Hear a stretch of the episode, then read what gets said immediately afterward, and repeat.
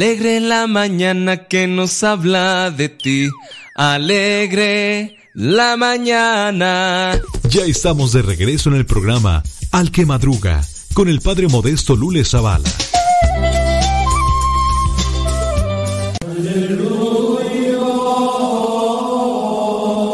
Ellos son los hombres y las mujeres que han cumplido fielmente los ideales de Cristo.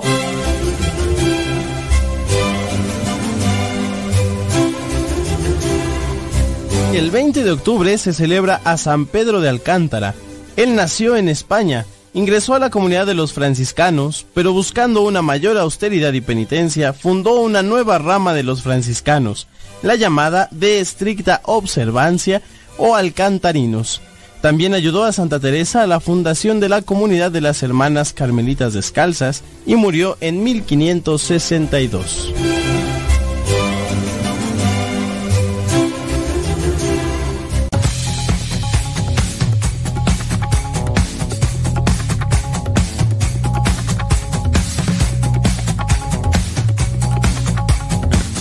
21 22 minutos después de la hora. 22 minutos después de la hora. Gracias.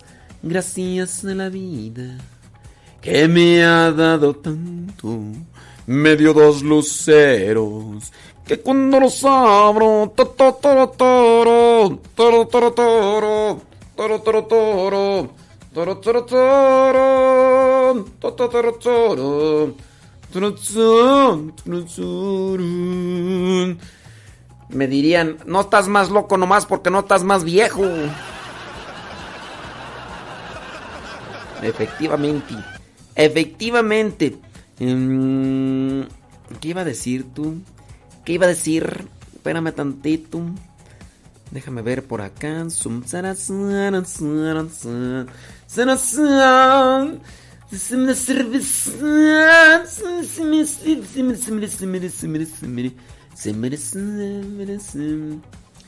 El Papa da luz verde a la conferencia eclesial de la Macionía. Cardenal pide realizar colecta para ayudar a damnificados de la oración de la erupción del volcán. Eh, allá en España. Oye, e-, ese volcán allá en España. Eh, he visto algunos videos donde la ceniza, así, de poquito en poquito, en poquito, en poquito, en poquito, está tapando casas. La pura ceniza, ¿eh? La pura ceniza. Y pues hay personas que quieren rescatar sus casas porque la ceniza es muy pesada, pues es, es como piedra, piedra molida, así pero pulverizada. Entonces muchas familias pues andan queriendo rescatar porque cae la ceniza en las casas, se acumula en los techos y los techos a veces ya no soportan el peso de, esa ceniza. Y hay casas tapadas por la ceniza. Y ni siquiera es lava, ¿eh? es a distancia y como está echando esas fumarolas. Y, y sí, incluso en estos lugares, pues han quedado atrapados lo que son perritos. Y pues han buscado darles de comer con los drones, porque por la ceniza que se ha acumulado en el sector es difícil, porque como es como arena, pero es tierra no es ceniza, pues como a veces uno percibe la ceniza, ¿no? De, de que le, le pones la mano y se te hunde porque es pura ceniza, no. En el caso es tierra, y tierra molida así, pero pulverizada. Entonces es difícil porque comienzas a caminar en la ceniza y te hundes, porque es como arena, te hundes y es y también eso es eso afecta si tú hueles eh, tienen que llevar tapabocas por, pues es, es, ceniza y, afecta eso hacia el polvo eso. Entonces hay muchos perritos que han quedado en estos lugares porque igual ya no pudieron llevárselos o perros callejeros o quién sabe qué. La cuestión es que les están llevando este alimentación por medio de drones. Y ahora pues ayer miré que estaban intentando querer rescatar a estos pobres animalitos por medio de los drones. Entonces están buscando la manera de ver cómo le hacen. Porque pues bueno, tú sabes que hay de drones a drones. El dron que puede solamente así grabarte, pero eh, en algunos lugares ya se utiliza el dron para incluso echar insecticida o infecticida o como le llamen. Allá en mi rancho, pues me tocó mirar pues cómo ya hicieron, eh, rentaron por ahí el servicio de este tipo de, drones. Un señor que compró unos drones grandes que ya están equipados, les ponen el líquido y entonces se van de un lado a otro echando el herbicida en, la cosecha. Entonces, igual ya no hay muchos trabajadores del campo y estas máquinas son las que están haciendo el servicio. Y, pues bueno, así allá en España con este, con este volcán el, volcán que está allá en la isla, la isla de Palma. Em, el Papa destaca la labor que realizan comunidades religiosas cuidando a los enfermos. El joven de 15 años que murió mártir por no deshacerse de su escapulario. Válgame Dios. Francisco García es el mártir más joven del grupo de los 120 eh, beatificados en la diócesis de Córdoba el pasado 16 de octubre. El pasado 16 de octubre, sábado, se beatificaron allá en España 127, eh, 127 mártires. Esto todo por la persecución que se dio allá en España en aquellos tiempos. De hecho, ellos tienen muchos, pero muchos santos. ¿eh? En este caso yo pienso que le ganan a México en tiempos de la, de la cristiada. Y está este muchachito de... ¿Cuántos años tú? De 15 años. 15 años que por no quererse quitar el escapulario lo mataron. Los milicianos le amenazaron con llevarle a la cárcel si no se quitaba el escapulario. Él dijo que no, que no le importaba ir a la cárcel. Falleció dos días después, en donde estaba detenido. Porque pues no nada más era llevarlo a la cárcel, sino que era torturarlo y, y demás, ¿no? Destacan que hay una vocación allá en Gaza. Después de casi 50, 50 años, fíjate, sin vocaciones en Gaza, la iglesia en Palestina, la iglesia católica, está de fiesta después de 50 años allá en Palestina. Tú sabes, en Palestina los extremistas islámicos son los que mandan y controlan, ¿no? Pero después de 50 años hay una vocación. Abdalab Hedab hizo sus primeros votos en el Instituto del Verbo Encarnado el pasado 10 de octubre. Y, pues bueno, son sus primeros votos. Son sus primeros votos. No sé cuántas veces tenga que renovar votos. Acá en nuestra comunidad son seis años, votos religiosos.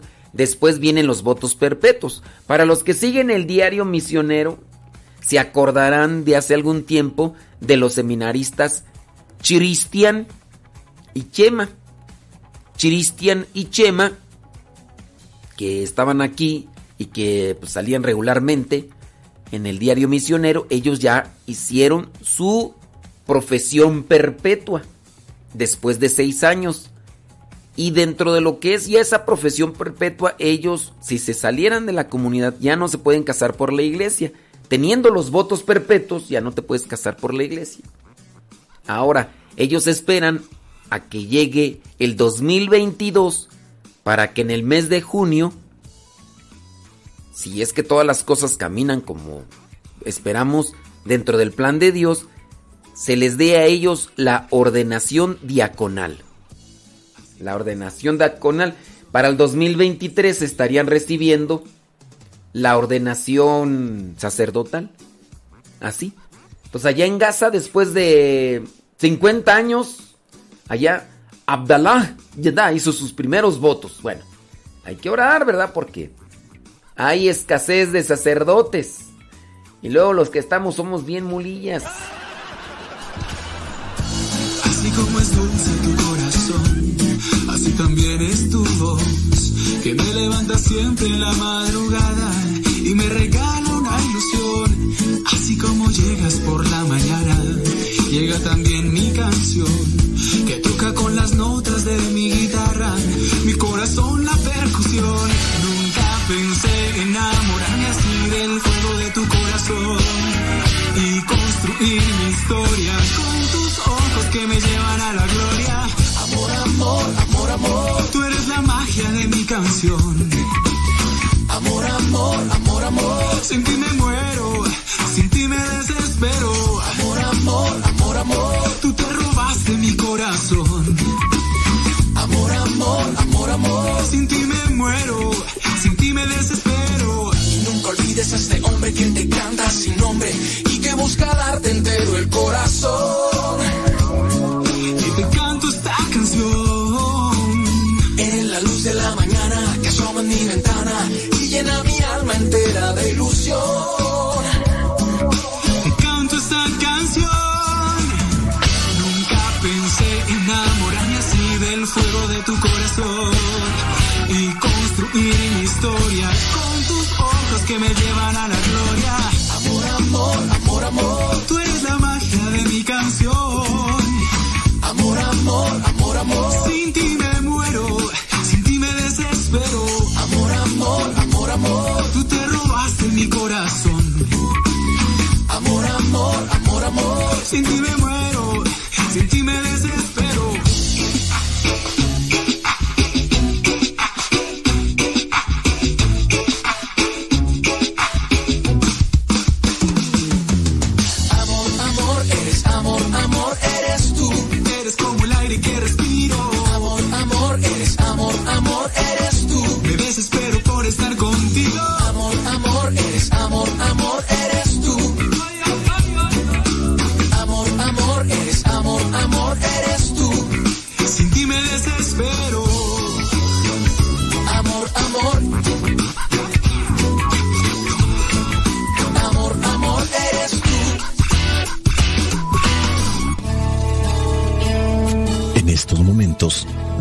Escuchar la palabra de Dios.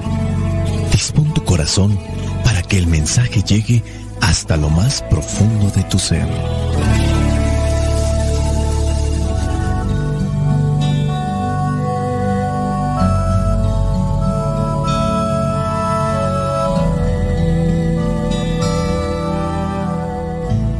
El Evangelio que la iglesia nos presenta para el día de hoy corresponde a Lucas capítulo 12, versículos del 39 al 48. Dice así, y sepan ustedes esto, que si el dueño de una casa supiera a qué hora va a llegar el ladrón, no dejaría que nadie se metiera en su casa a robar.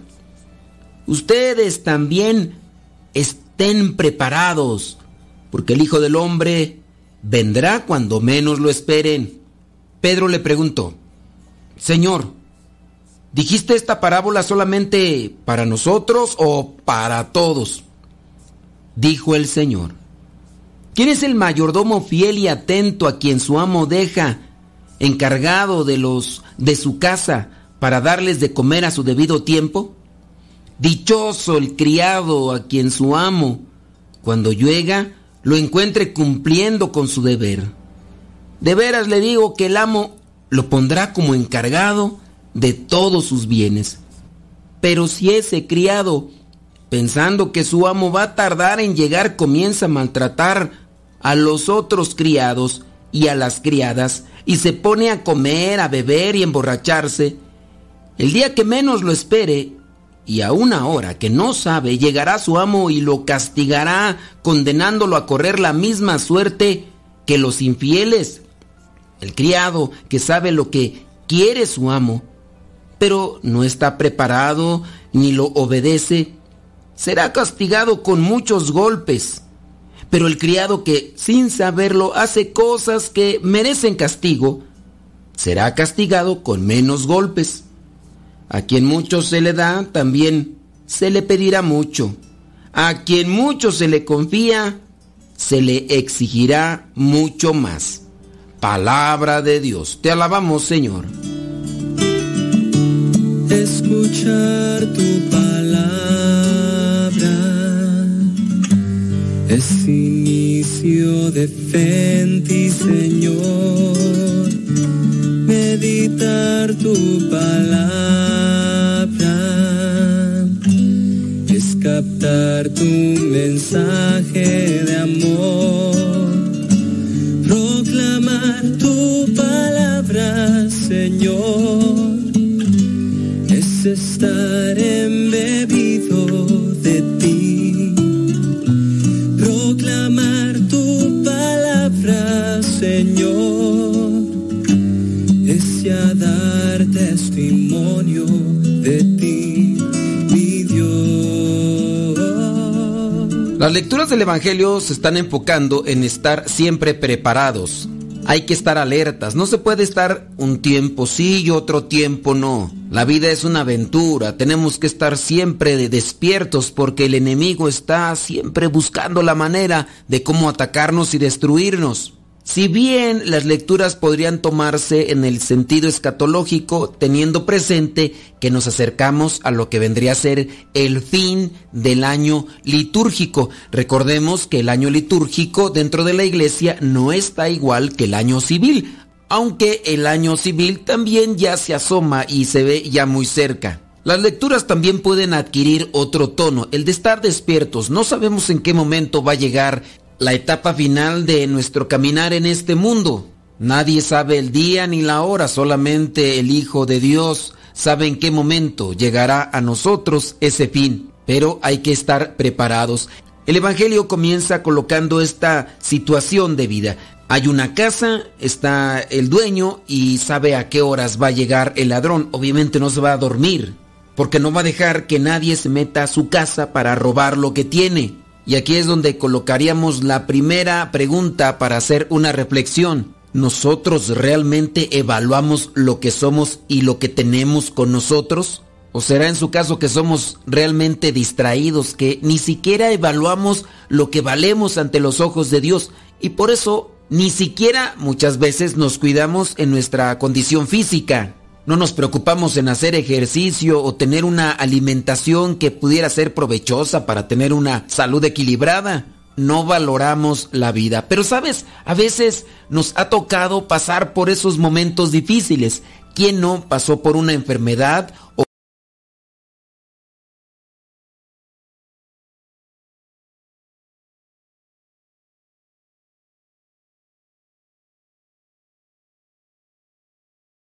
en hacer ejercicio o tener una alimentación que pudiera ser provechosa para tener una salud equilibrada. No valoramos la vida. Pero sabes, a veces nos ha tocado pasar por esos momentos difíciles. ¿Quién no pasó por una enfermedad o... A lo mejor pueden decir sí, es la familia, pero algunos esposos maltratan a la esposa. Algunos padres de familia maltratan y desprecian a sus hijos. No les dan el tiempo que requieren o que necesitan.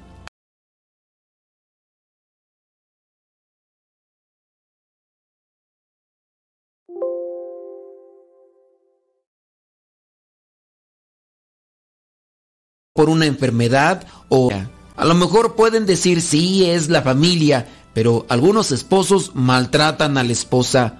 Algunos padres de familia maltratan y desprecian a sus hijos. No les dan el tiempo que requieren o que necesitan.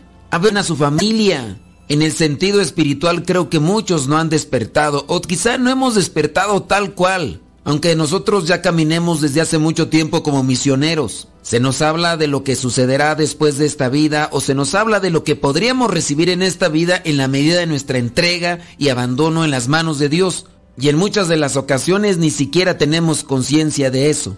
El pasaje del Evangelio tiene un enfoque mesiánico.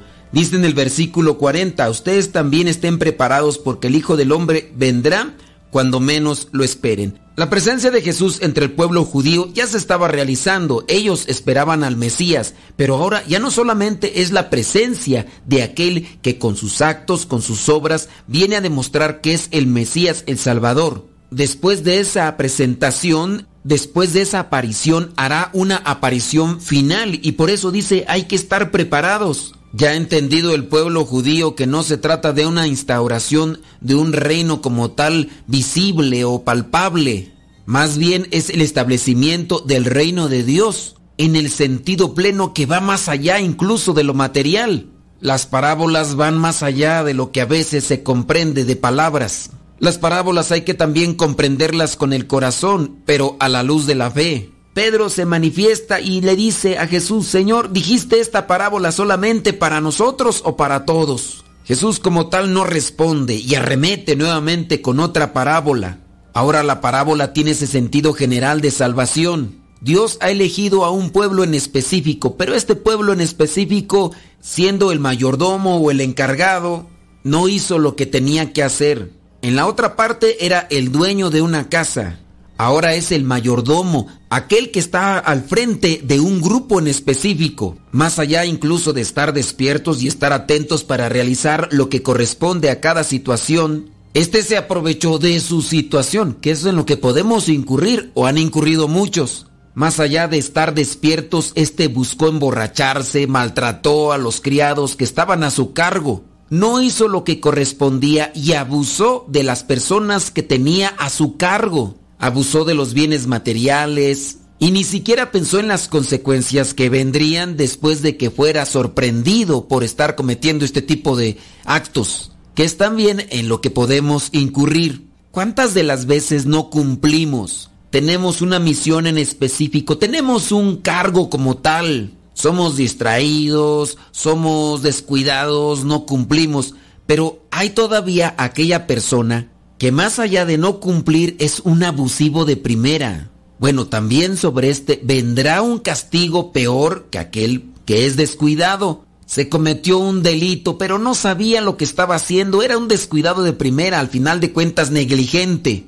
Lo que vendría a ser la pena no es lo mismo como para con aquella persona que, teniendo conciencia, lo hace con esa intención de agravar la vida de los demás y aprovecharse de su situación, de su condición y de su puesto. Es ahí donde a nosotros los que estamos al frente como tal de la iglesia, acompañando y dirigiendo a los fieles y abusamos de ese cargo que tenemos para llevar al pueblo de Dios por los pastos del Señor, nos aprovechamos de todo. O también en su caso aquellos padres de familia que teniendo conocimiento de lo que deben realizar, se aprovechan de su situación y de su condición y abusan. Podría ser aquel que está al frente de la iglesia, que lejos de ayudar a su pueblo se está aprovechando de ellos y está haciendo mal uso tanto de la economía como de otros bienes materiales. El castigo sobre ese ministro, sobre ese pastor, sobre ese encargado de la iglesia será realmente fuerte.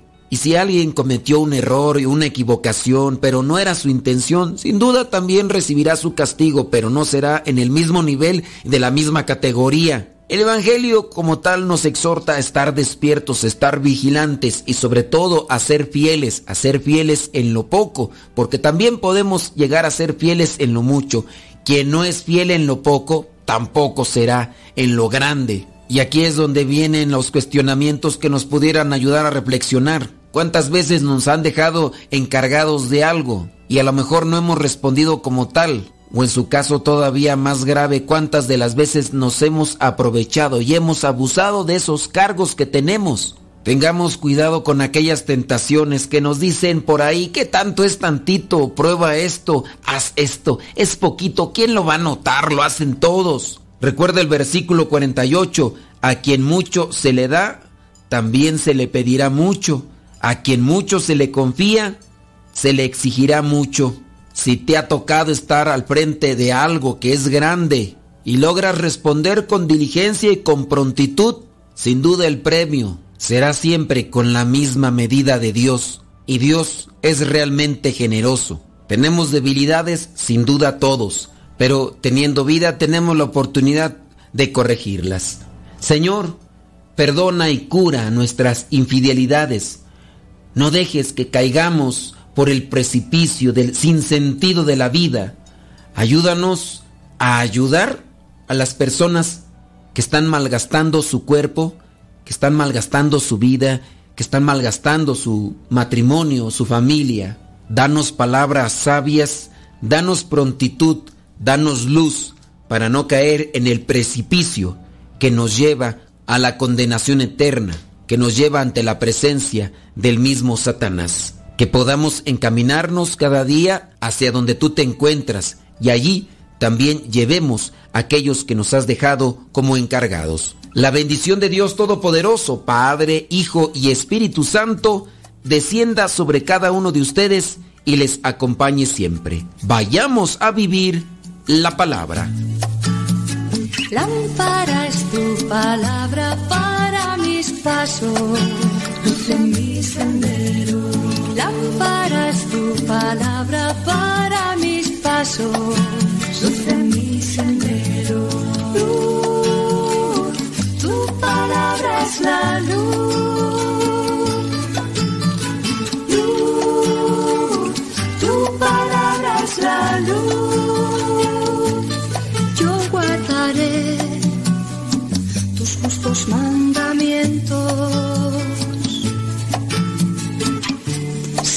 Dame vida según tu promesa. Lámpara es tu palabra para mis pasos, luz en mi sendero. Lámpara es tu palabra para mi. Aquí somos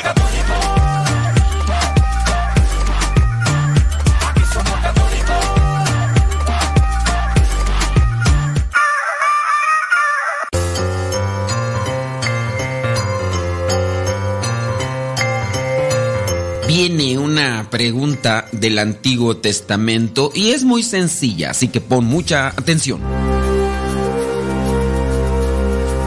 La pregunta es la siguiente. ¿Cuántos años tenía Abraham, el padre Abraham, cuando lo llamó Dios?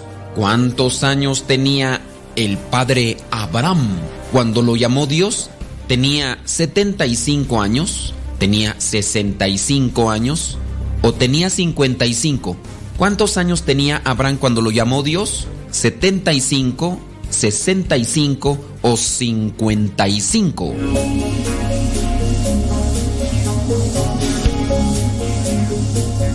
Ok, algunos no saben, pero tratan de adivinar, así como que si no es esta, es la otra, y si no es la otra, también trata de tener presente esta fecha y que te sea un referente para sacar una reflexión. No solamente es cuestión de adivinar, sino que también el dato que te estamos presentando te deje una reflexión. Si tú dijiste que a los 55 años, pues te equivocaste. No fue a los 55, tampoco a los 65. Abraham tenía 75 años cuando Dios le habló y le pidió algo que hiciera. En este caso, que dejara su tierra, sus parientes, la casa de su padre, para que fuera a la tierra que Dios le iba a mostrar. Así lo hizo. Abraham tenía 75 años cuando salió de aquel lugar a la tierra de Canaán, que era la tierra que Dios le había señalado. Lo puedes tú comprobar en el libro del Génesis capítulo 12, versículo 4.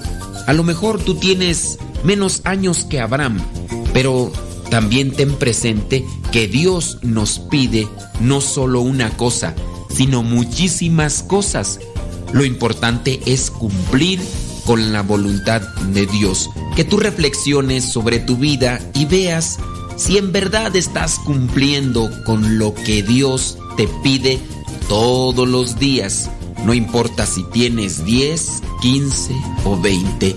No busques cumplir tus caprichos o lo que te dice tu egoísmo.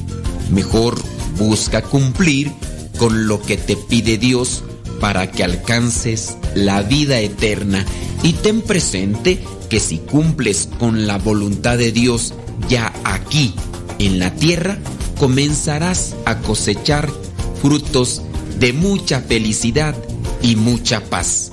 Abraham tenía 75 años y no por eso se limitó a decir, ya estoy grande, ya no voy a hacer muchas cosas por Dios.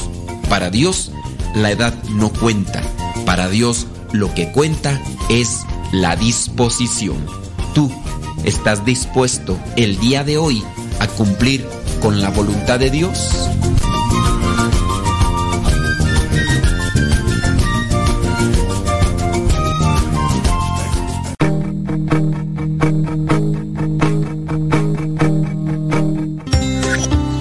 Si no practicamos el reciclaje y no lo hacemos parte de nuestra vida, estas son las consecuencias de lo que podría pasar. Aumento de la contaminación, acumulación de basura, incremento del efecto invernadero, destrucción de hábitats naturales, deforestación total, contaminación de los océanos.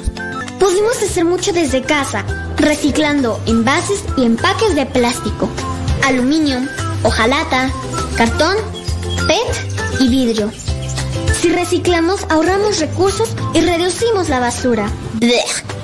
En este 2020 podemos lograr un impacto real.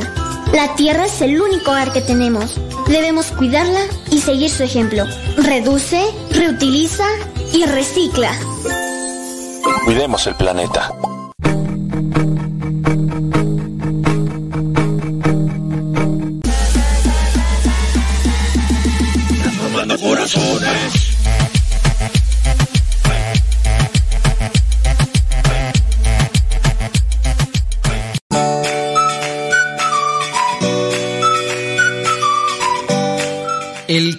Noviembre del año 2017 se produjo la beatificación de la hermana Rani María Batalil allá en la India.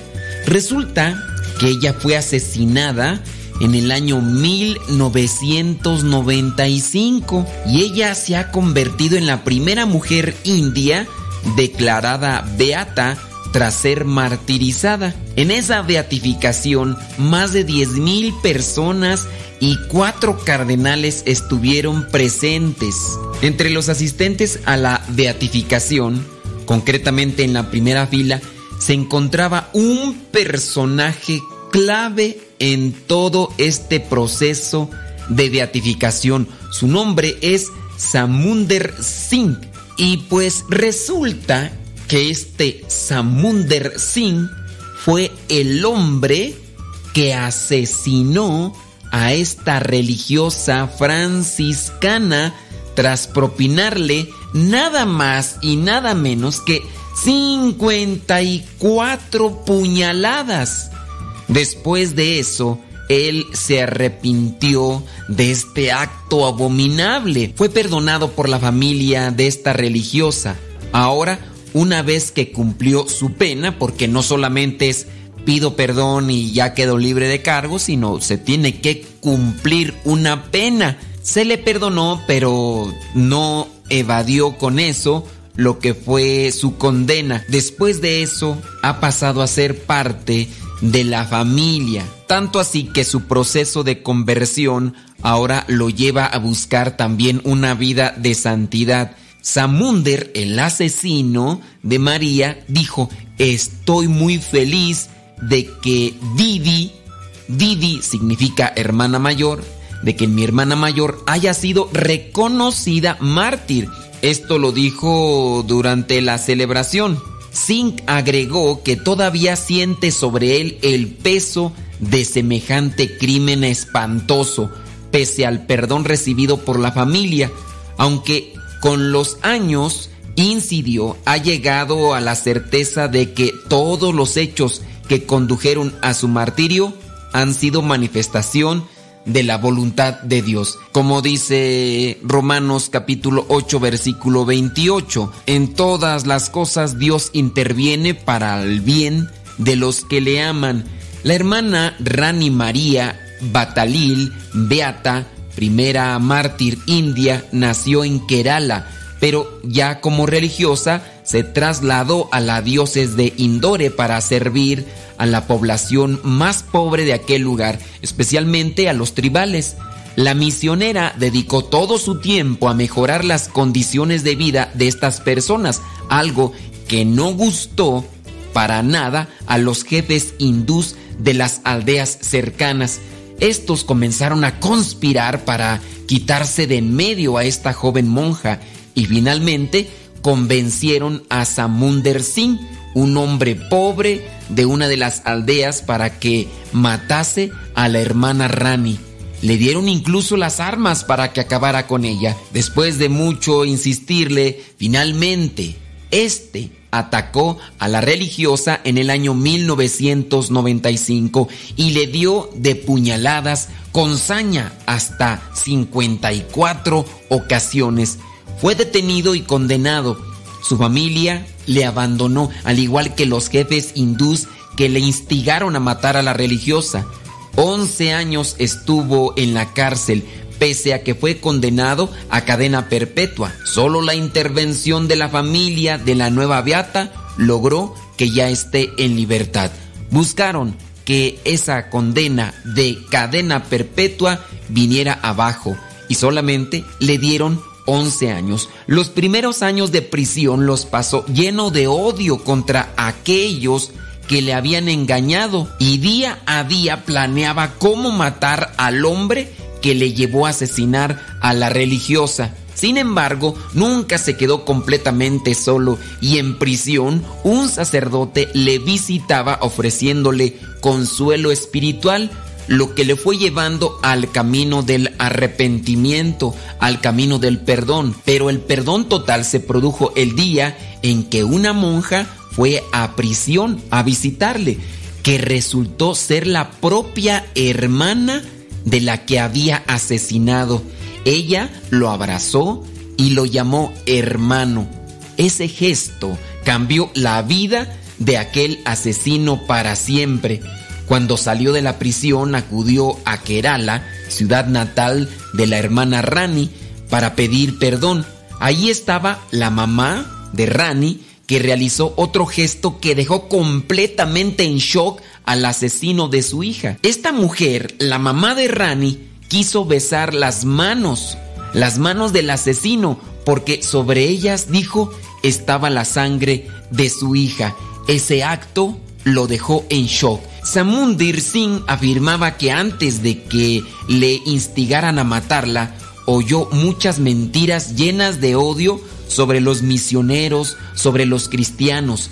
Solían decirle que los cristianos convertían a la gente a través de trucos y que su trabajo con los pobres era solo para mostrarse. Ahora, sin embargo, él puede decir que sin lugar a dudas que los misioneros no hacen más que trabajar por los pobres y ayudarlos. No tienen ningún plan secreto como se lo hicieron pensar. Su único objetivo es servirlos a ellos, ayudarlos, servir a Dios en medio de ellos. Singh, el asesino, asegura que su objetivo es ahora seguir el ejemplo de aquella mujer a la que asesinó ayudando a aquellos menos afortunados que él, como los cristianos tribales y todos los marginados, y por ello ahora pregona los cuatro vientos y con convencimiento que quiere que todos sepan que los cristianos trabajan para hacer que la India sea grande.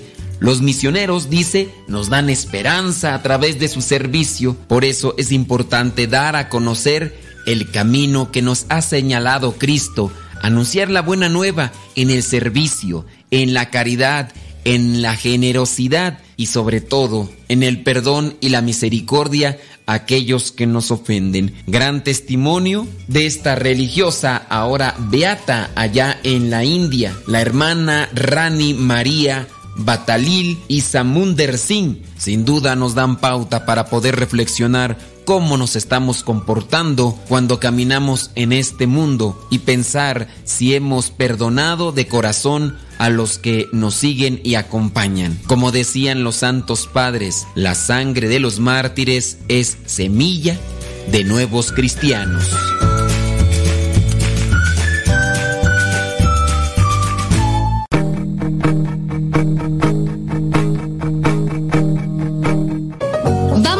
Barcelona. La Sagrada Familia, una de las iglesias más bellas y conocidas del mundo, ha tardado más tiempo que ninguna otra obra en construirse por Gaudí. Imagínese, comenzó a construirse en 1882 y todavía no se termina. Actualmente se estima que la construcción estará terminada en el 2026. Y con esta pandemia, pues quién sabe. Lo que lo convierte en uno de los proyectos arquitectónicos de mayor duración en todo el mundo.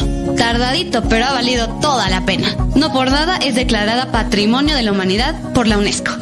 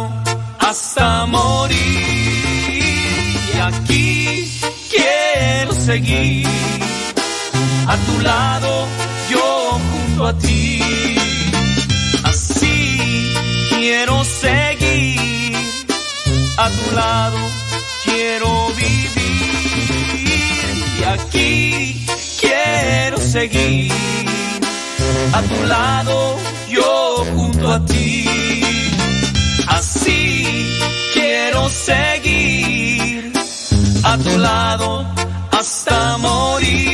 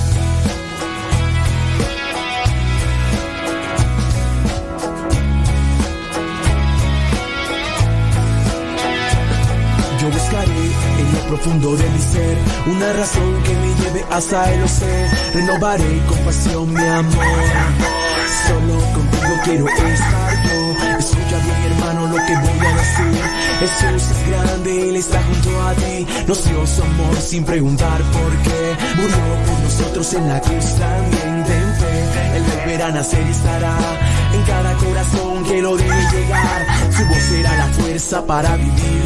Con su espíritu a mi lado voy a seguir. Voy buscando un sueño perdido. Voy buscando un sueño querido. Solo sueño con alcanzar alas de libertad.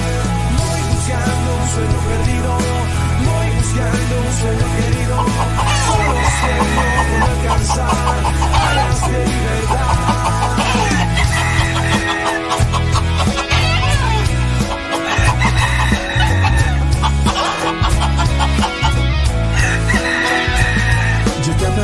No hay nadie que me pueda detener, tú me amarás en esa vida sin igual, me llenarás con todo tu amor.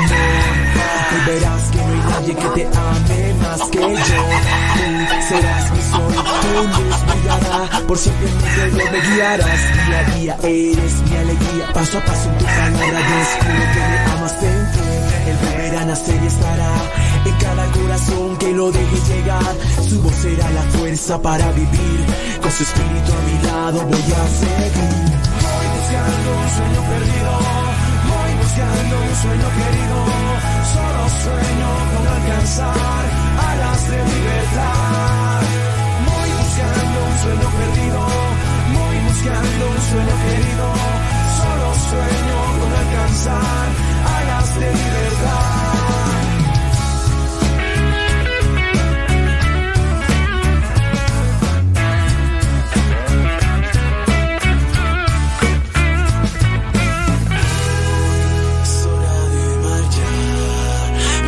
Es tiempo de mostrar lo que el Padre nos dejó de enseñanza. Es hora de continuar por el camino de la verdad y su palabra siempre llevar. Voy buscando un sueño perdido, voy buscando un sueño querido, solo sueño con alcanzar alas de libertad. Voy buscando un sueño perdido, voy buscando un sueño querido, solo sueño con alcanzar alas de libertad. Voy buscando un sueño perdido. Voy buscando un sueño querido, alas de libertad.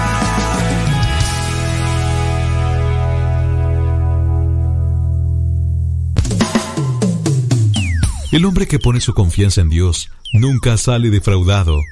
Ya estamos de regreso en el programa Al que Madruga con el padre modesto Lule Zavala.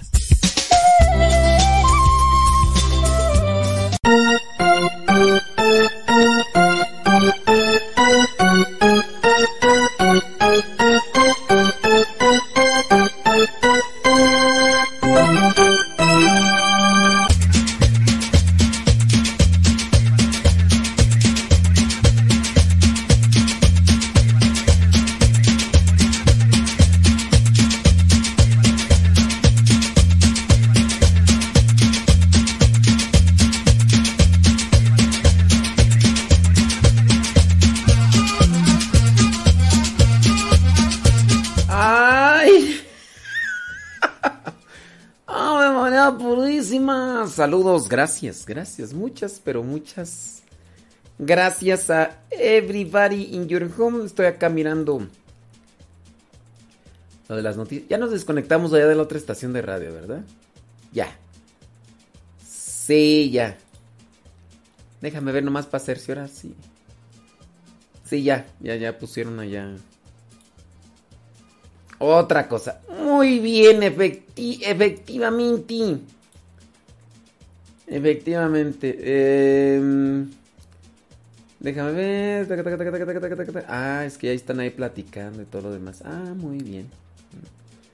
Saludos a Lupe Barriga allá en Roch Hills, Lake Hickory, Carolina del Norte. Dice Juanita Lázaro. Saludos, padre molesto. ándale, Juanita Lázaro, ¿eh? Ándale, ándale. No, yo nomás digo, ¿no? Mm, estaba buscando por ahí lo de la biografía de del centurión, ¿cómo se llama este hombre? Cornelio. Cornelio el centurión, pero no la encuentro tú. Deja buscar ahí a ver qué es lo que dice. Cornelio Cornelio Centurión.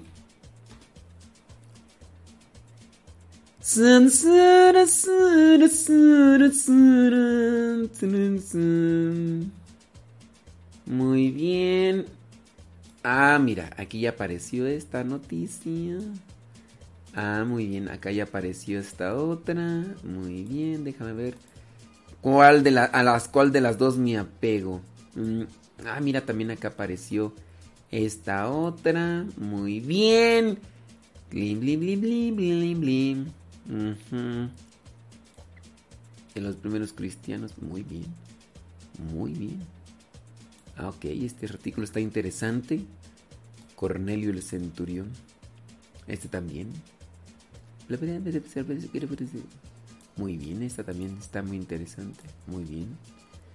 Déjame ver por acá. Ah, esta está muy larga. Ok. Bueno, voy a ver cuál de estas me voy a chutar. Déjame ver. Sale, vale, sale, vale. Una rolita. Espéreme tantito. Una rolita y ahorita regreso.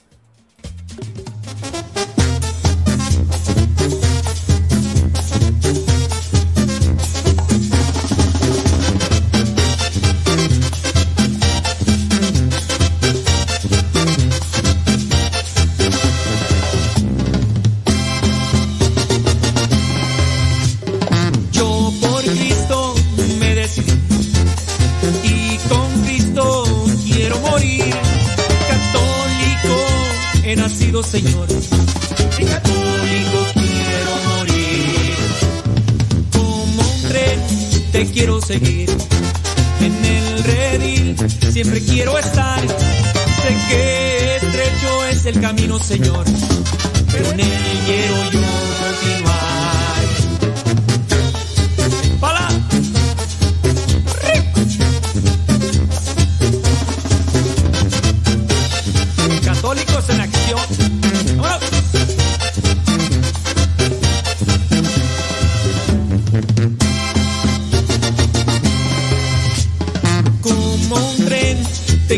En el redil siempre quiero estar. Sé que estrecho es el camino, Señor,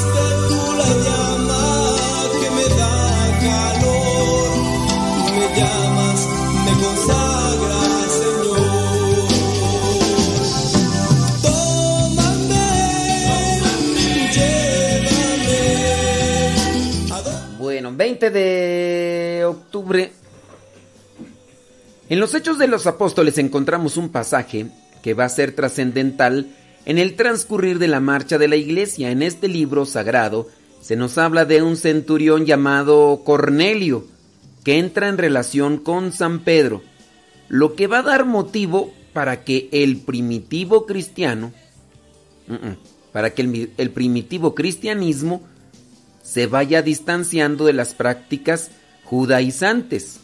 En este caso de la circuncisión, los alimentos impuros, y comience a verse como una religión abierta a todos los hombres. Situación que nos hace recordar el incidente de Antioquía en el que Pablo reprende a Pedro. Este oficial romano, el centurión, vivía en Cesarea desempeñando el puesto de centurión militar perteneciente a la legión dominada la italiana, compuesta por voluntarios italianos que se distinguían por su lealtad a Roma. Cesarea, a orillas del Mediterráneo, era por aquellos tiempos una ciudad romanizada, en la que se encontraba el cuartel general del gobernador romano de Judea. Este centurión romano se llamaba Cornelio y era tenido como un hombre bueno, piadoso y temeroso de Dios, que hacía limosnas y no olvidaba la oración. Aun con todo, dada su lealtad a Roma, no era bien visto por los judíos, aunque simpatizante con la fe de los judíos, personalmente no se había convertido al judaísmo, ni practicaba su estilo y forma de vida. Era considerado simplemente como un gentil temeroso de Dios, sin formar parte de la cultura judía.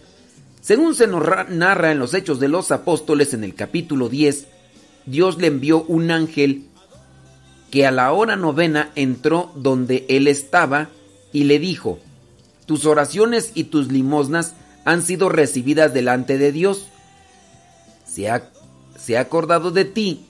Ahora envía hombres a Jope a llamar a Simón apellidado Pedro.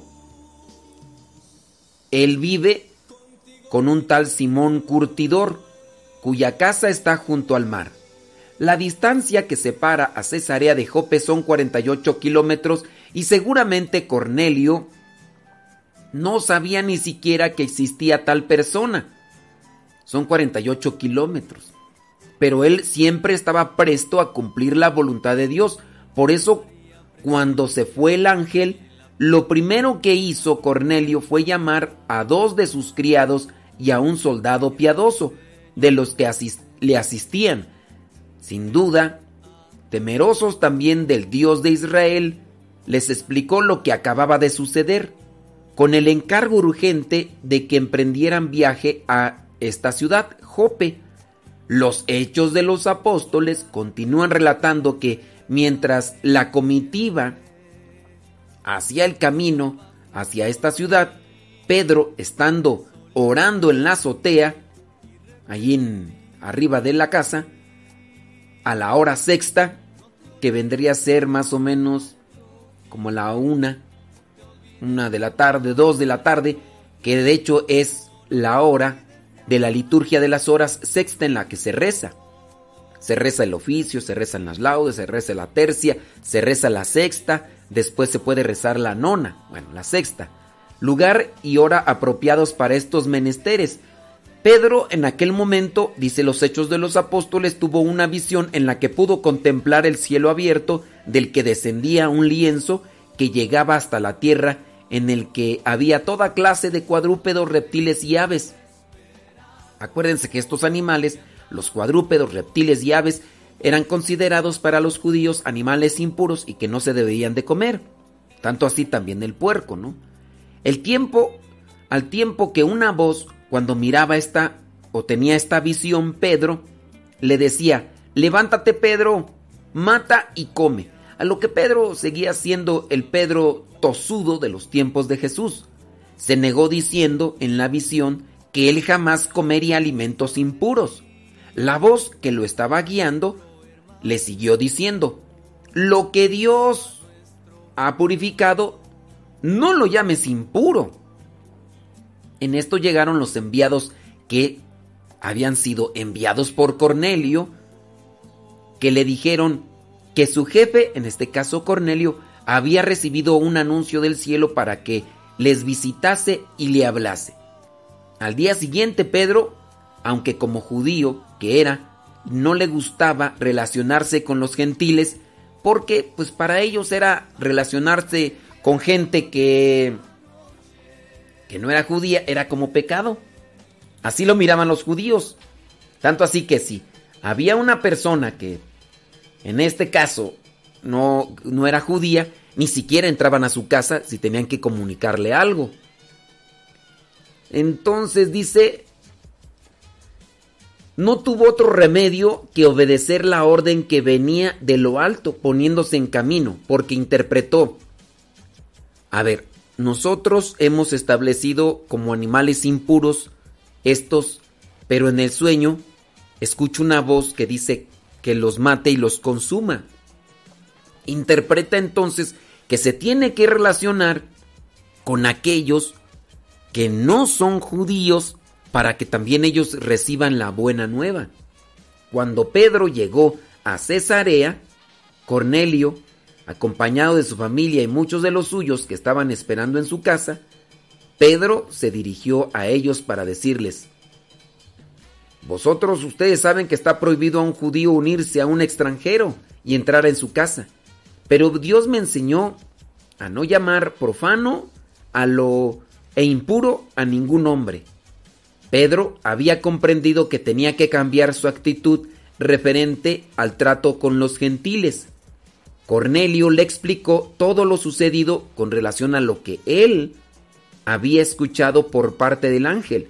Mientras estaba hablando, dicen, el Espíritu Santo descendió derramándose sobre todos los que estaban allí y Pedro solo pudo decir, ¿puede alguien negar el agua del bautismo a estos que recibieron el Espíritu Santo con nosotros?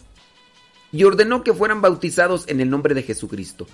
Quedaba claro que Dios no tiene distinción de personas y para Él lo que cuenta es lo que hay en el corazón de las mismas. Es Señor de todos sin exclusión. ¿Quién podía pensar que el Espíritu Santo descendería sobre los gentiles igual que sobre los judíos? Esta fue la prueba más clara, contundente, que Dios amaba incluso a los que no pertenecían al pueblo elegido, es decir, a los judíos. Y de esa manera, pues, se bautizó en aquel momento Cornelio. Cornelio, sin duda, era un hombre de que solo le faltaba el encuentro con Jesucristo. Y este, este se produjo a través de el apóstol Pedro. Bueno, pues este es el santo que la iglesia nos presenta el día de hoy. Es Cornelio el centurión. Muy bien. Bueno, pues ahí se los dejamos. Algo de lo que nos presenta su Hay más cosas aquí. Y ciertamente es interesante. ¿Mm? Sale, vale. Bueno, criaturas del Señor, son ya 30 minutos. 30 minutos después de la hora.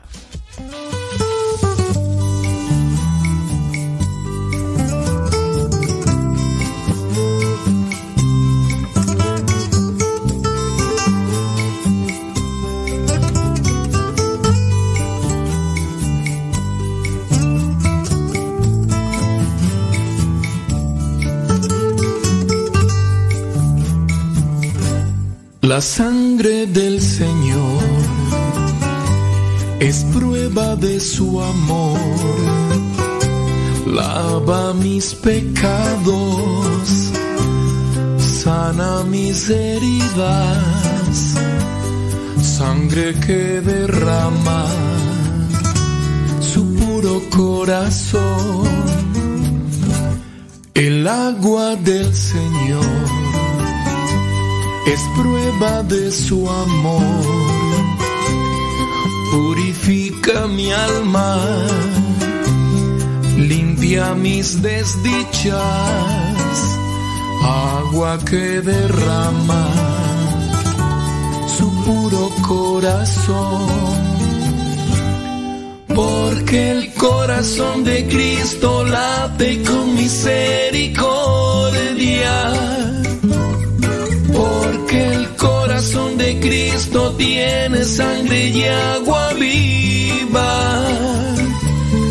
Porque el corazón de Cristo es luz en mis tinieblas. Porque el corazón de Cristo es vida eterna.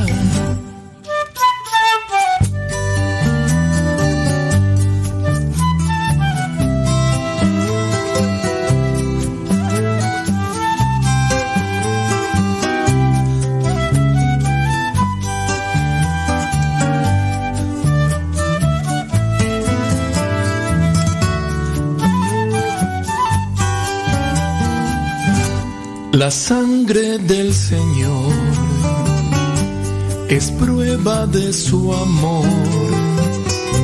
Lava mis pecados, sana mis heridas, sangre que derrama su puro corazón. El agua del Señor es prueba de su amor. Purifica mi alma, limpia mis desdichas, agua que derrama su puro corazón. Porque el corazón de Cristo late con misericordia el corazón de Cristo tiene sangre y agua viva. Porque el corazón de Cristo es luz en mis tinieblas. Porque el corazón de Cristo es vida eterna porque el corazón de Cristo late con misericordia. Corazón de Cristo tiene sangre y agua viva. Porque el corazón de Cristo es luz en mis tinieblas. Porque el corazón de Cristo es vida eterna.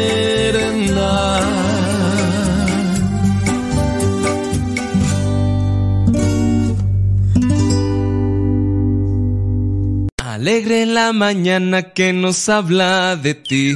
Alegre la mañana. Ya estamos de regreso en el programa Al que Madruga con el padre modesto Lule Zavala.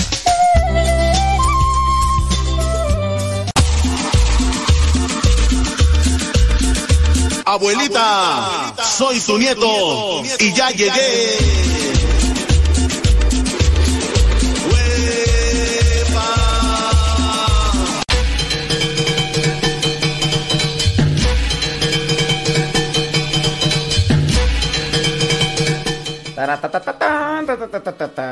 Sí, miren. No, no confundan porque ya ahí ya estuvieron confundiendo. Que dicen que si es el mismo del que habíamos hablado hace unos cuantos días. No, Cornelio no es el mismo santo del que hablamos hace unos días, que en este caso fue Longinos, ¿no? Porque uno es soldado romano y otro es centurión. El 16 de octubre, ciertamente, hablamos de que también la iglesia, y hasta les puse la radionovela, ¿no? Les compartí aquí la radionovela de... Ah, ¿sabes qué? Es que el, el, el, el 16 fue sábado y solamente lo escucharon los que escuchan el programa de la tarde de, de, la hora del taco. Y se acordarán que hasta les pusimos la radionovela de Longinos, que dura como 15 minutos, para que más o menos ubicaran. Él era soldado romano. Él era soldado romano y en este caso Cornelio es centurión. Y ustedes van a decir, bueno, ¿y cuál es la la diferencia? Es que el centurión es el capitán de una centuria del ejército romano. El centurión es el que está al frente, es como el capitán. El capitán de los soldados romanos. Longinos era soldado romano. Longinos, el del 16 de octubre, fue el que le abrió el costado, el costado con la lanza a nuestro Señor Jesucristo. Y yo creo que sí, sí se acordarán. Pues sí, entonces sí distinguen, ¿no? Centurión es el que está al frente de una centuria. Yo pienso que hablar de centuria es hablar de 100, ¿no? De 100 soldados romanos. Entonces, capitán, uno es capitán y otro es soldado. Pues sí. Al otro se llama Longinos, este se llama Cornelio. Y listo. Entonces puede también entenderse por qué. No, y hay otros soldados que también se convirtieron. Nada más que ahorita así como que me lo recuerde, pues no, de por sí tengo la memoria media chafa. Pues no, no. Pues no, no me acuerdo. Pero sí es, es la diferencia, ¿ok? Sí, para que no me anden confundiendo, porque si no, ando uno todo confundido y ya. Entonces sale, no sé si... Es que mire por ahí varios comentarios, tanto en el Facebook como en el YouTube. Acuérdense que el programa, los programas de radio, ustedes los pueden volver a escuchar y a descargar en las páginas de podcast. Búsquenos cualquier plataforma de podcast que usted conozca, búsquele Modesto Radio. Modesto Radio en iTunes, Spotify, Google Podcast y no sé cuántas otras más. Porque nosotros lo subimos a una plataforma y de ahí se distribuye a otras. Incluso también... No, esa no, Osito. No, todavía no. En... Sí, no, todavía no. En Evox no. Pero este... Ahí búsquenos como Modesto Radio. Yo, yo les recomiendo por encima de las aplicaciones que yo conozco de podcast. Yo les recomiendo Google Podcast. Porque en Spotify tengo entendido que sí se pueden descargar los audios. Pero solamente si tienes el premium. Tengo entendido eso, ¿eh? yo no sé mucho. Porque la verdad, sí estoy descargando ahí. El, Spotify sí lo tengo, pero la verdad no los uso. Nada más así como para buscarme si estoy en Spotify, sí. Pero de ahí para allá no, no los uso, ni tiempo tengo, la neta. Pero, este, busquen, bu- yo, le, yo por encima le, le encargo, le recomiendo Google Podcast. Es una aplicación, usted pueden buscar ahí podcasts de diferentes, ¿no? Y si buscas Modesto Radio, si buscas Modesto Radio, ahí te van a aparecer los programas. Programa El que madruga, programa de todo un poco, programa Evangelizar sin tregua. Y ya cuando ustedes cuando ustedes ya este vayan a salir y que no tengan internet, pues descarguen los programas y pueden irlos escuchando ahí sin conexión a internet porque ya se descargaron eh, eso en su celular o en su tableta y y listo, calisto. Alright, alright, alright. Bueno, ¿alguna otra cosa? ¿De qué va a querer su nieve? ¿De limón? Déjame ver comentarios por acá. Mm, tarde, pero aquí andamos. Gracias. Dice que le gustó el programa de matrimonios. Ah, sí, tenemos el- en la tarde los programas de, de matrimonios. Razones por las que se dan los divorcios, las que se pueden dar los divorcios. Uy, cuidado.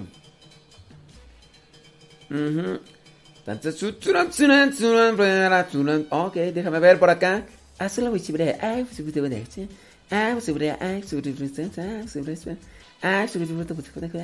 Es que estoy leyendo acá los comentarios.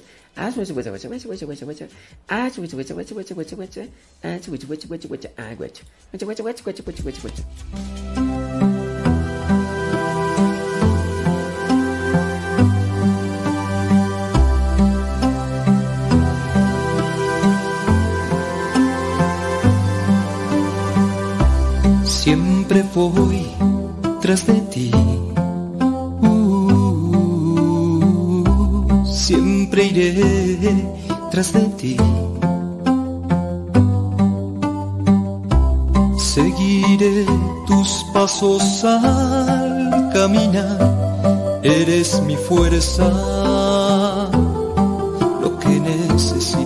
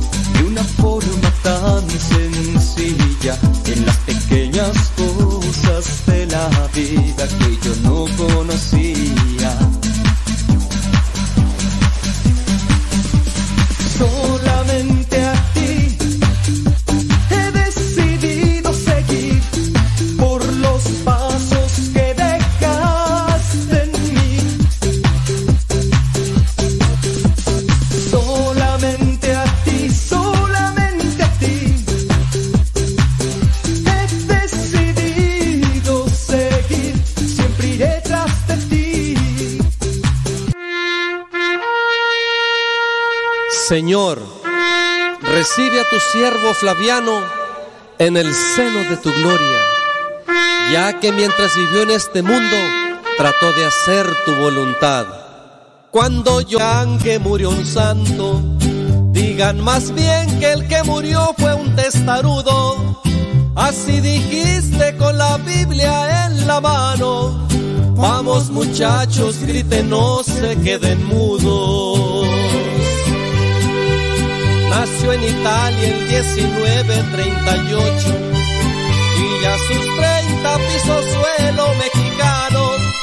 En los 70 fundó apóstoles de la palabra y en 2018 su carrera ha terminado.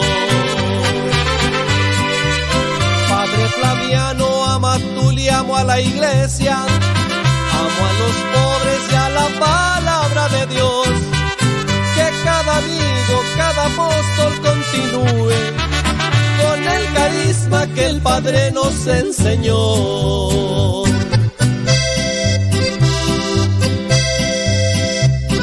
Herido, cansado y agotado, quisiera llegar el último día en tu presencia, oh mi Dios, como un soldado valiente en el fragor de la batalla. Oh Padre eterno, te estamos agradecidos por el carisma que en Flaviano nos has dado. Nos ha enseñado a vivir con orden la vida. A ti regresa y deja varios ordenados. Tu cuerpo inerte siguió siendo misionero hasta el final con sus guaraches en los pies. Salió de México a y Veracruz y hoy descansa en Catedral de San Andrés. Amigos, todos les invito a continuar con la misión que nos fue encomendada. Padre Amatuli dejó la mecha prendida. Prendamos muchas mechas y que se haga la alumbrada. Flaviano, Amatuli, amo a la iglesia. Amo a los pobres y a la palabra de Dios que cada amigo, cada apóstol continúe con el carisma que el Padre nos enseñó. Ay, Dios mío santo. El amor de una estrella. Va dedicado a todas las pequeñas que han perdido un tesoro aquí en la tierra, pero que ahora tienen una estrellita en el cielo. Es una bella historia de amor y fe que tocará tu corazón. Como dijo el gringo, listen very carefully. Su cabello estaba arreglado en una colita, así como suelen arreglarse el cabello. Y lucía su vestido favorito con un lazo, así como algunos vestidos logran lucir. Hoy celebraban el Día del Padre en el colegio y no quería dejar que pasara. Su mamá trató de decirle que tal vez debería quedarse en casa. Tal vez los niños no entenderían si iba al colegio sola, pero ella no tenía miedo. Sabía exactamente qué decir que decirle a sus compañeros de clase sobre el por qué él, el papá, no estaba allí hoy. Sin embargo, su madre siguió preocupada de que ella enfrentase sola el día, por lo que, una vez más, intentó retenerla. Pero la niñita fue al colegio ansiosa de contarle a todos acerca de un papá que nunca ve, un papá que nunca llama.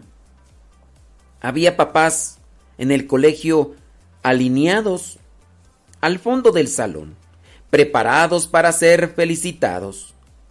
Los niños se movían impacientes en sus asientos. Uno por uno la maestra llamó a los alumnos de la clase para que presentaran a sus papás mientras transcurrían lentamente los segundos. Por fin, la maestra dijo su nombre y los niños voltearon a mirar a esa niña que estaba sola. Después buscaron a un hombre que no estaba allí. ¿Dónde está su papá? se escuchó a un niño decir. Probablemente no tiene, dijo otro. Y desde algún lugar, cerca al fondo, se oyó a un papá decir, Parece que tenemos a otro padre desinteresado, demasiado ocupado para perder su día. Las palabras de este papá no la ofendieron a la pequeñita. Ella sonreía a su mamá y se volteaba hacia la maestra, quien le pidió que continuase. Con sus manitas en la espalda lentamente comenzó a hablar aquella pequeñita y de su boca salieron estas palabras. La niña dijo, mi papito no puede estar aquí porque vive muy lejos, pero sé que él desearía estar conmigo por tratarse de un día tan especial. Y aunque no puedan conocerlo, quiero que sepan todo sobre mi papá y sobre cuánto me ama. Fíjense, le gustaba contarme historias. Me enseñó también a montar bicicleta.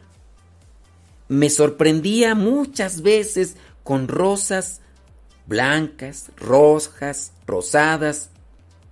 También un día me enseñó a volar papalotes, cometas. Con mi papá solíamos compartir malteadas y helados en barquillo. Y, aunque no pueda verlo ahora, no estoy parada aquí sola, porque mi papito está siempre conmigo, aunque estemos separados. Lo sé, porque él prometió que estaría para siempre en mi corazón. Diciendo aquello, la niña estiró su manita y la colocó sobre su pecho. Sintiendo el latir de su propio corazón, debajo de su traje favorito. Desde algún lugar, en medio de la multitud, su mamá estaba llorando, mientras veía con orgullo a su hija, mucho más sabia de lo que sus años le concedían.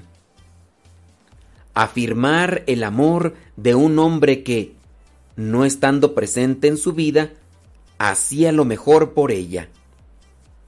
Y cuando aquella niña bajó su manita, contemplando directamente a la multitud, finalizó con suave voz, pero con un mensaje claro y fuerte.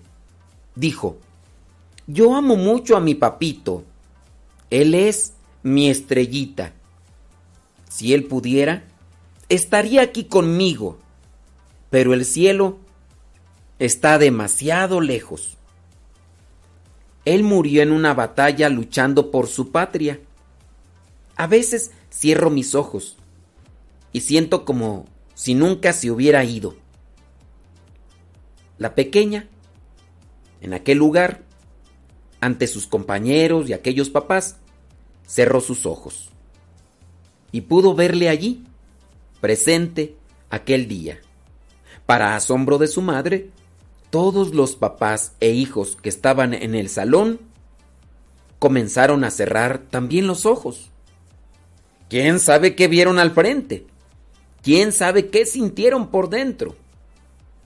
Luego, la muchachita, la, la niñita, habló al vacío y dijo, con sus ojos cerrados, Papito, yo sé que estás conmigo. Nadie en aquel salón pudo explicar lo que pasó allí, ya que todos tenían los ojos cerrados. Pero, En el escritorio, junto a aquella muchachita, aquella niña, había después una fragante rosa roja, de tallo largo. Una niña fue bendecida, aunque fuese por un instante por el amor de su estrellita, y le fue concedido el don de creer que el cielo nunca está demasiado lejos.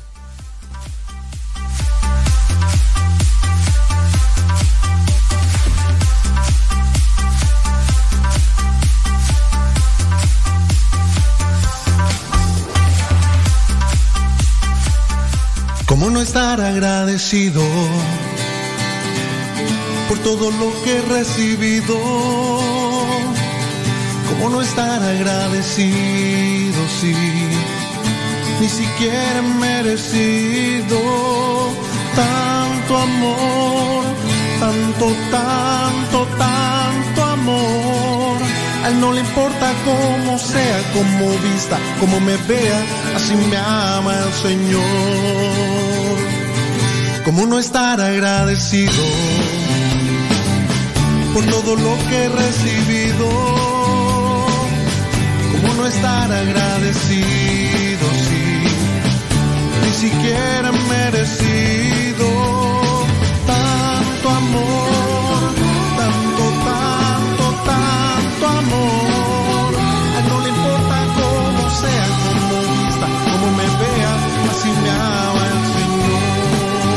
esfuerzos se han rendido, una batalla la he perdido. Tú me confortas con tu abrigo, sí, me libras del enemigo. Tanto amor,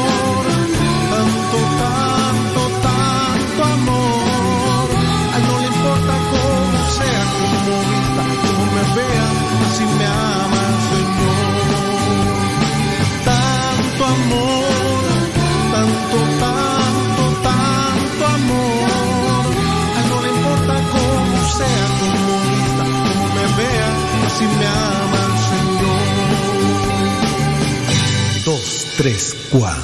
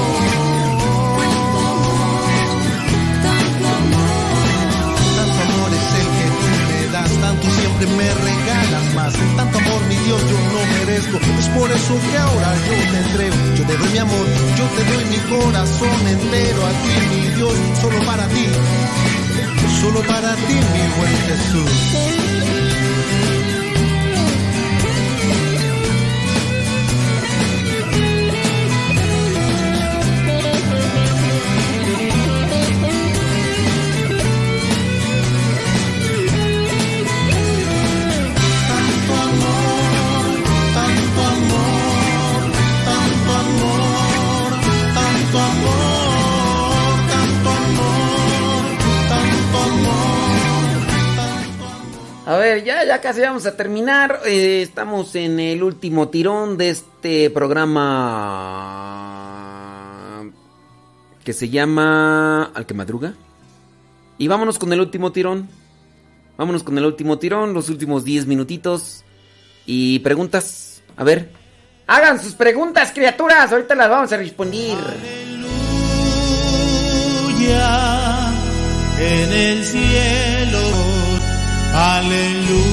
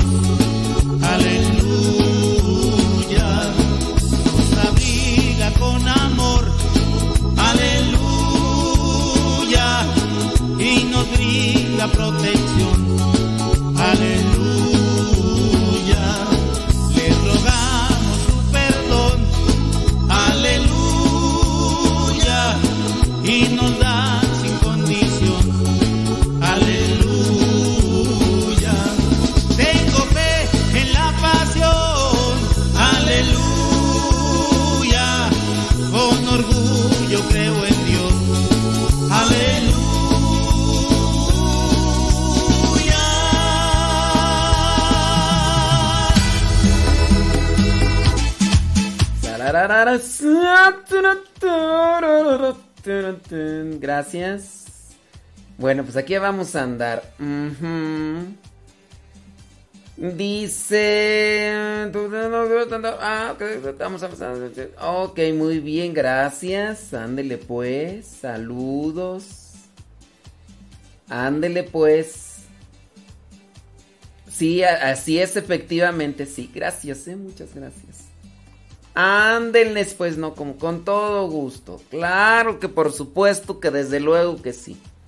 Oye, tú acá, ¿qué pasó? Espérame tantito, espérame tantito. Ujú. Ah, muy bien. Sí. Vientos huracanados. No, pues sí. Es que estaba revisando pues a ver si había una pregunta, alguna cuestión ahí que quisieran que respondiéramos, pero no, no, no hay por el momento. No hay por el momento. Ahí te va este artículo que se llama Ser humilde. Ay, cómo duele ser humilde. Ay, cómo duele ser así, incomprendido por aquellos que te...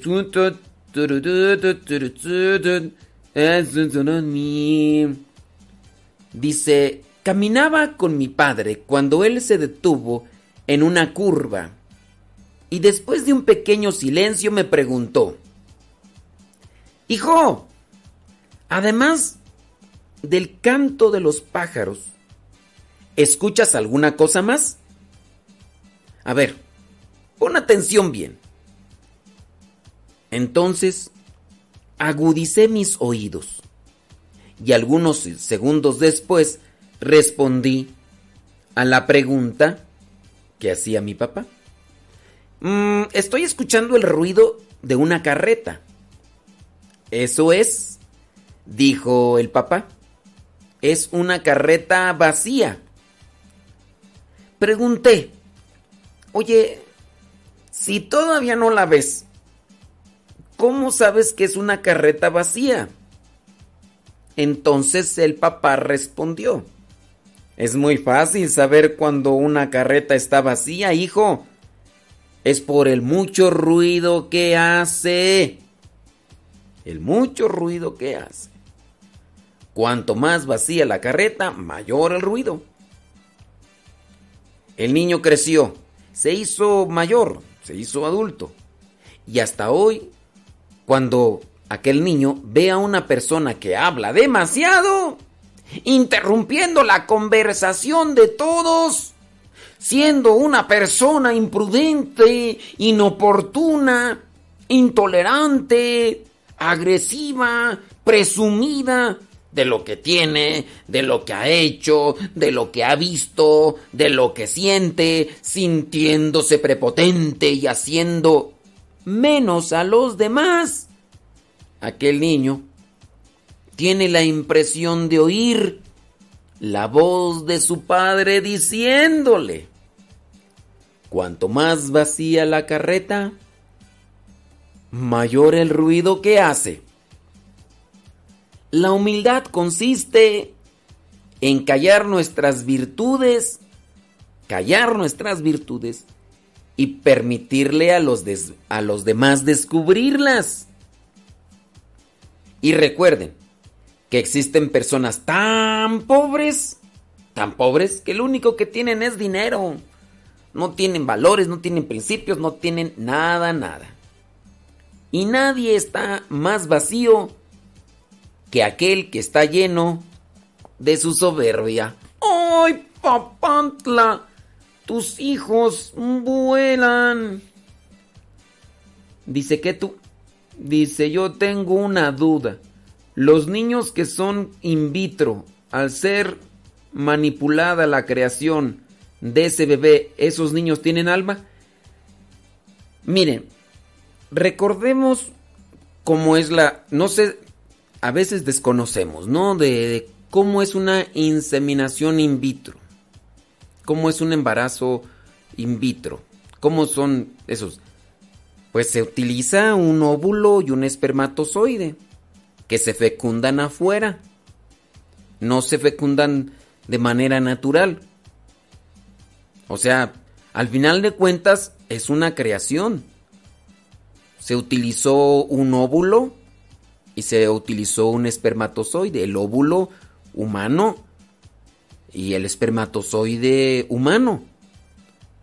Ahí no hay una alteración. Si tú dijeras, no, pues es que se hizo un óvulo artificial, ah, bueno, ahí ya tendríamos que analizar, pero hasta el momento solamente existe en la mente, pero ahí existe todavía una creación natural. Ni el óvulo es artificial, ni el espermatozoide es artificial. No podemos decir que no existe un alma. Ahí existe alma porque es una creación eh, natural, aunque no se hizo la fecundación del modo natural. En el caso de cuando se implantan los espermatozoides en el vientre de la mamá, pues de la manera como pues ¿Para qué entramos en explicaciones? Y ya, o sea, allí ahí hay una creación natural. En el caso sí existen todavía esas preguntas con respecto a de si tienen alma, las todavía no existen. Pero dicen en el caso de las clonaciones que se ha dado con animales, más no con seres humanos. O por el por el hecho no se han dado a conocer si es que existen, pero la ciencia solamente ha dado a conocer el nacimiento de animales clonados. Es decir, que ahí ahí sí ya no hubo una cuestión natural, ahí sí ya fue una cuestión artificial, más no en el caso de los seres humanos. Plantearnos en este caso ese tipo de situaciones en el momento cuando todavía no existe, creo que estaría desubicado un comentario, una respuesta. Me imagino que dentro de la moral en la iglesia ya se han hecho este tipo de cuestionamientos y habrá un cierto tipo de trabajo para realizar o dar una respuesta. Si es que se diera en el futuro la clonación de seres humanos. Pero aún cuando existe este tipo de eh, embarazos in vitro, analicen muy bien y la iglesia está en contra de los embarazos que le llaman in vitro porque para que quede un, una célula, un, una, ¿cómo le llaman tú? Ay, se me va el nombre, un óvulo. Para que quede un óvulo fecundado, tienen que experimentar con muchos óvulos. Son muchos óvulos de la mujer los cuales quedan fecundados. Cuando ya quedan fecundados, entonces los ingresan a la mujer. Pero, y todos los óvulos fecundados ya son vida. Porque ya ahí se da la concepción de un ser humano. En el momento en el que un óvulo, ustedes saben, pues, en el que en el momento en que un espermatozoide entra al óvulo de la mujer, ahí ya hay vida, ahí empieza la, ahí se da lo que es la concepción de la vida de un ser humano. Ahí. Y pues, por eso es que la iglesia no aprueba la inseminación artificial. Por el hecho mismo de que se están destruyendo vidas. Aunque no son seres humanos eh, desarrollados a plenitud, pero ya es un ser humano. En el, en, el óvulo ya es una fecundación. ¿Ok? Eso solamente para quien dice de lo... No, ahí sí, sí, si existen los componentes naturales, óvulo y espermatozoide, entonces es una concepción natural, aunque no se dio la forma. Y la iglesia en lo que no está de acuerdo es en que todos los óvulos fecundados, los otros, porque son muchos los que se llegan a fecundar para hacer la inseminación in vitro, se desechan. Y ahí prácticamente se dan lo que vendría a ser la muerte. Déjame ver, déjame ver. Ah, ya, ya aquí me, me perdí por tanta tanto comentario de aquí para allá, de allá para acá, bli bli bli, blu blu blu, bla bla bla. Este. mm, eh, ¿Qué más tú por acá? Bueno, eh, muy bien. Dice. mm, Bueno, es que por acá ya hay más comentarios. Bueno, déjame checar por acá. Este, déjame ver, tú, déjame ver. Es para tratar de respuestas. Es que ya me perdí tú por los comentarios. Dice que tú, eh, saludos, dice cordiales desde Degollado, Jalisco. Ándele pues, saludos. Dice una pregunta. mm, ¿Cómo tú? ¿Lapsación? ¿Qué es lapsación? ¿La sanción es católica? Eh, no, no sé tú. Yo no, no conozco esa canción. Sí, no conozco esa canción tú, yo... Sabrá Dios. Sí. Sabrá Dios, sí, no, pues no. Si es que si me preguntan de canciones, dice... Saludos, dice gracias. Bueno. Estoy mirando que por acá hay más saludos y demás. No veo preguntas. Y listo, listo. Dice, cuando yo trabajaba en una clínica en México, me tocó asistir como enfermera a un médico en quirófano que hacía estos procedimientos de inseminación. Yo no comprendía bien la magnitud de este tema, de la inseminación artificial. Dice, pero a mí me asignaban a cualquier área. No era mi decisión. Pregunta, ¿es un pecado que debo de confesar?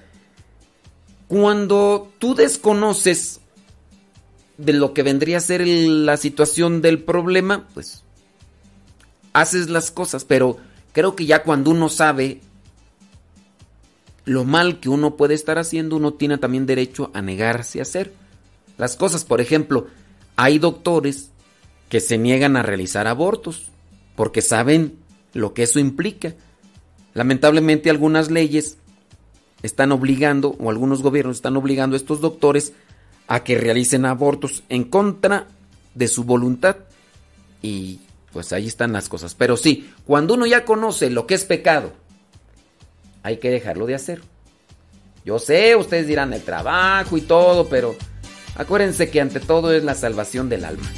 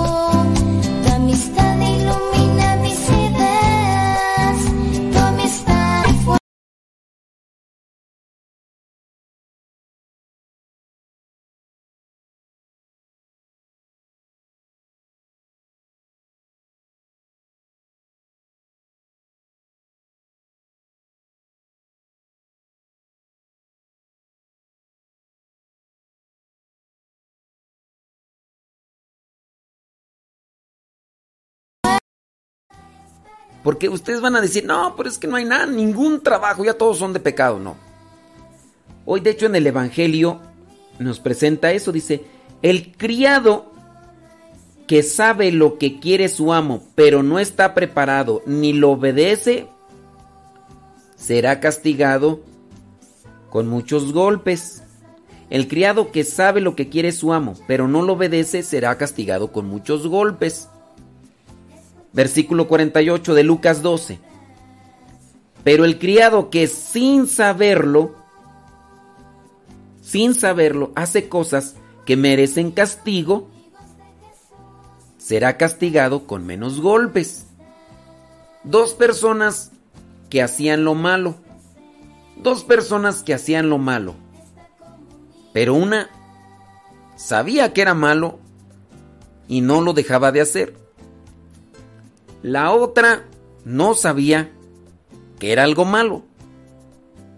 Las dos van a ser castigadas, pero no de la misma manera. El que desobedeció recibirá más golpes. El que no desobedeció recibirá menos golpes como castigo. Ándele pues.